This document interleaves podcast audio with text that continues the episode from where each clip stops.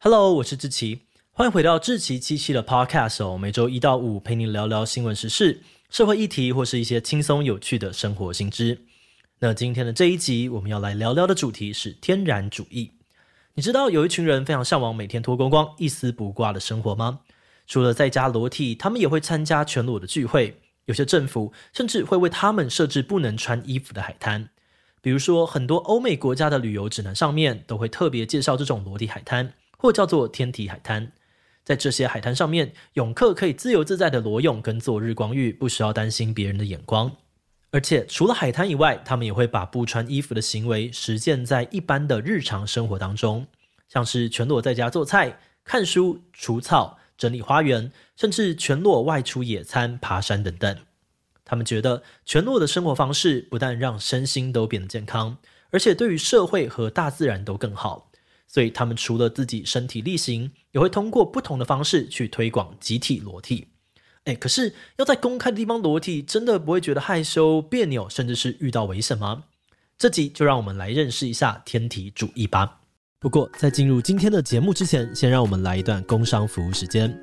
你想要开始培养家里小朋友的日常生活能力吗？那就赶快来考虑看看《芒狗狗》绘本吧。《芒狗狗》是我们团队推出的生活教育绘本，内容包含了教小朋友怎么过马路、怎么预防在卖场走失等等的安全行为。另外，还有建立身体界限、认识挫折的情绪、接纳高敏感朋友等等的生活观念。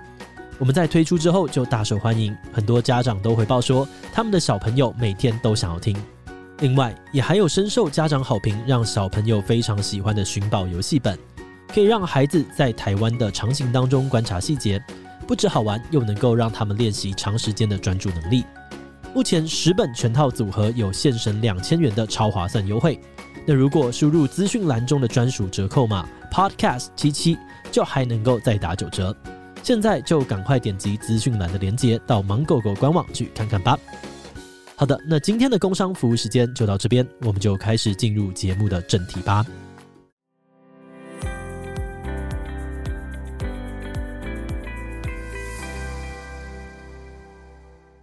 现代的社会里面，说到不穿衣服，大众最容易联想的印象，可能都跟色色的事情有点关联，所以一般人很少会在户外啊，或是公开的场合完全裸体。不过有一群人，他们非常的努力，想要倡导跟维护每个人都应该享有在任何地方裸体的权利。这些人自称为天然主义者，也有人叫做裸体主义、天体主义等等。关于天体主义的起源哦，有很多不同的说法。不过大部分的人觉得，天体主义应该起源自十九世纪末在德国出现的生活改革运动。当时这个生活改革运动的提倡者主张，人类应该要用更简单。更接近自然的方式去生活，包含像是鼓励吃有机的食品、性解放、另类医学等等。而裸体不穿衣服就是其中的一环。当时在德国，他们不但创办了专门研究和讨论天体主义的期刊，甚至还有一家柏林裸体主义学校，鼓励大家不分男女都裸体在户外运动，认为这样子呢能够让人的身体更健康，达成跟自然之间的和谐关系。另外，也有很多人相信裸体去海边或者是山上晒日光浴能够治疗肺结核，还有风湿病。这种为健康而裸的想法在德国有一定的市场。后来还出现了很多主打天体保健的水疗中心，让你可以在里面裸体做 SPA。到了后来，不只只有德国，其他的国家像是英国、法国还有美国等等，也都发展出了不同的天体主义组织还有活动。根据研究，目前住在法国的天体主义者有将近两百六十万人，在英国有超过三百七十万人，而至于最盛行的德国，则有超过七百万人会定期进行裸体日光浴。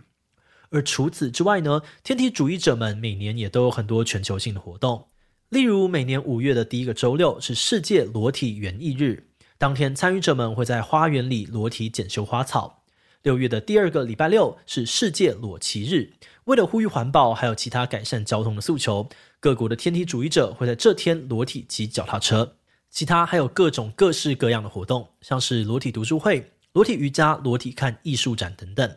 那虽然不同的天体主义组织，他们的规范制度还有实行方式都有一些不同，但概括来说，大部分天体主义团体的共同理念可以总结成四点。培育身心健康，反对毒品，反对歧视，全民和谐共处。那对于像我们这种没有在户外裸体的文化，也不太认识天体主义的人，可能会觉得很好奇哦。这些人为什么这么喜欢把自己脱光？而且不是在家脱光就算了，为什么连出门也不会想要穿衣服呢？如果你拿这些问题去问天体主义者，他们可能会反问你说：“你为什么这么喜欢穿衣服？人又为什么要穿衣服？”天体主义者觉得，在人类的历史当中，穿衣服这件事情最早的功能是为了御寒，保护身体脆弱的部位。就好像寒流来，你会把自己包得跟一颗粽子一样，不是为了美观，而是为了实用性的功能。不过，随着社会的发展，衣服开始出现实用价值之外的象征或是阶级意义。像在古代，有些衣服只有贵族或者皇室能穿；有的宗教啊或者组织也会用服装来区分自己人跟其他人。比如说，以前的这个欧洲啊，还有中国皇室会颁布法律，详细的规定各阶层官位的人穿衣服的颜色。而我们现在的学校也会透过制服来区分自己学校跟其他学校的学生。大家看到名校制服，心里马上出现比较羡慕的心态；而反过来，看到有人穿着名声比较差的学校制服，也马上就会为这个人贴上负面的标签。因此，天体主义者们认为，哦，衣服已经慢慢的变成一种用来区分阶级、划分你我、控制社会秩序的方法了。而另外，天体主义者们呢，也觉得在现代的时尚还有流行文化当中，也产生了一种非常僵化的主流审美标准。这套标准不停地在告诉大众说，要这样穿才好看，要有怎么样的身材你才会被人喜欢。久而久之，大众一直想要去追求所谓的完美的身材跟外表，陷入了审美迷思或身材焦虑里面。那天体主义者认为，这些问题都跟穿衣服这件事情有关。如果是在大家都不穿衣服的情况下，那这些阶级身份就会变得比较不明显。而且借由看到彼此的裸体，你会发现大家身上其实多多少少都有一些小瑕疵，没有人是完美无缺的。而那些小瑕疵，只要不影响一个人的健康，其实根本没有什么大不了。所以，大部分的天体主义者会主张哦，虽然他们并不反对穿衣服，但穿衣服并不是一件必要的事情。因为人体的设计本来就不是为了要被包裹在衣服里面，只要在天气啊还有环境都合适的情况之下，大家应该也可以选择不穿衣服。他们强调，不穿衣服的这个选择不只可以对环境更友善，也有助于大家消除对彼此的歧视或刻板印象，同时也让身体更加的健康。不过，这些论点或理念目前还没有办法受到社会普遍的认可。蛮多人听到天体主义者在推广裸体，直觉可能会觉得这些人应该性观念都很开放吧，或是听到天体主义的活动，脑子里面就出现色色的联想，觉得那是一个充满情欲的地方。不过，大部分的天体主义团体都表示，裸体跟性这两件事情并没有必然的关系。今天也会有人穿着衣服在公开的场所发生性行为，所以说性跟有没有穿衣服之间并没有必然的关系。而且他们强调说，他们清楚地知道，所有在户外公开的性行为都是违法的。因此，有些天体主义团体在介绍组织的各种活动时，都会声明哦，虽然参与的人并不是都没有性欲，但裸体的聚会并不是一个充满性欲的场合。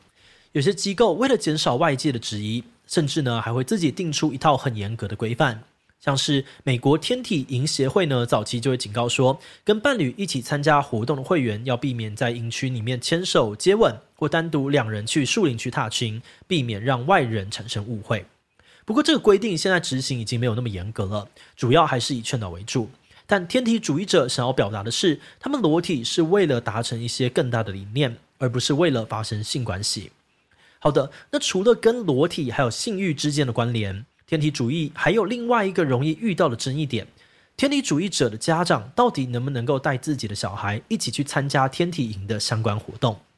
很多反对者担心，让小孩参与裸体活动会吸引性犯罪者或是恋童癖者借机接近，让小孩不自觉地暴露在危险的环境之中；或是跟着一群大人裸体，可能会让小孩觉得不自在，甚至有不尊重孩子意愿的问题。那针对这个问题哦，天体主义者们表示，目前大多数的裸体活动地点都会有相关的检查要求跟规范，确保参与者的安全。另外一方面，天然主义者也指出，许多参加裸体活动小孩从小就是在天体主义的家庭中成长，大多数都很适应裸体，因此并不会有违反小孩意愿的问题。而且他们也强调，跟已经被社会化的大人相比，小朋友通常更不在意自己有没有穿衣服，他们身上穿的衣服也常常都是大人让他们穿的，裸体反而能让孩子更轻松地体验生活。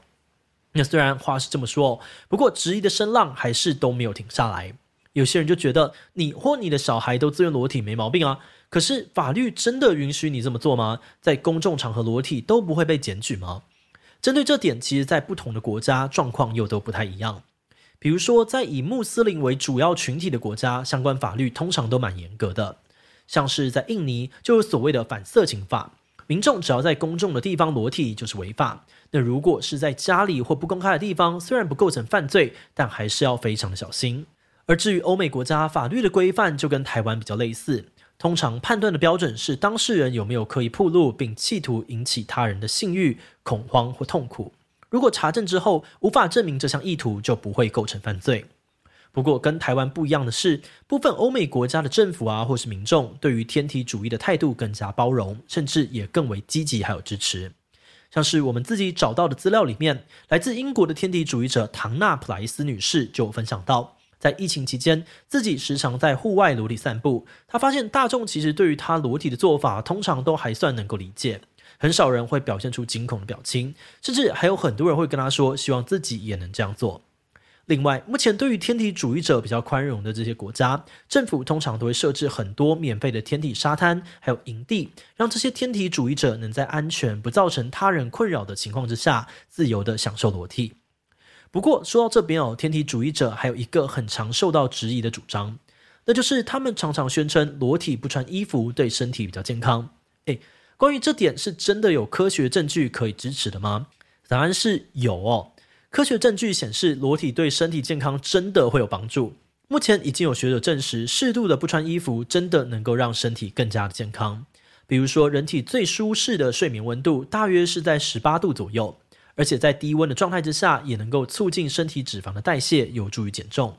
那想要降低体温，脱掉衣服，当然就是最简单的方法。而另外，也有些研究认为，不穿衣服对于皮肤可能会比较好，因为穿衣服容易把汗闷住，导致毛囊发炎、皮疹还有痘痘。再加上，如果衣服本身不干净，也可能会带来更多的皮肤问题。而再来，如果适度裸体，能够帮助代谢身体的毒素，促进血液循环。而且呢，在天气好的情况之下，一天适度的裸体晒太阳，还能够补充身体的维生素 D，对骨头的健康、稳定情绪还有睡眠也都有很多的好处。所以，就我们目前看到的资料，撇除掉一些心里过不去的坎哦，其实裸体对身体可能真的还不错。那在这一集的最后，我们也来分享一下制作时的看法。平常你可能常常会听到别人说，人生在世有很多困住自己的框架跟束缚，像是社会规范、别人的眼光、长辈的期待等等。但我们在研究这题的时候，才突然意识到，诶，在这些各式各样的框架里面，最直接的可能就是你我穿在身上的衣服。当然，我们今天制作这一集哦，并不是要鼓励你现在呢就把衣橱里面的衣服全部丢掉，从此展开这个裸体的生活。但我们的确认为，天体主义者的理念以及我们整理出来的这些讨论，其实都蛮有趣的。虽然现在真的有去实践裸体生活的人还没有到非常非常的多，大多数可能也都集中在欧美，台湾相对来说并不常见。但不管大家能不能够认同，愿不愿意接纳，先认识理解一下，也都还是蛮不错的。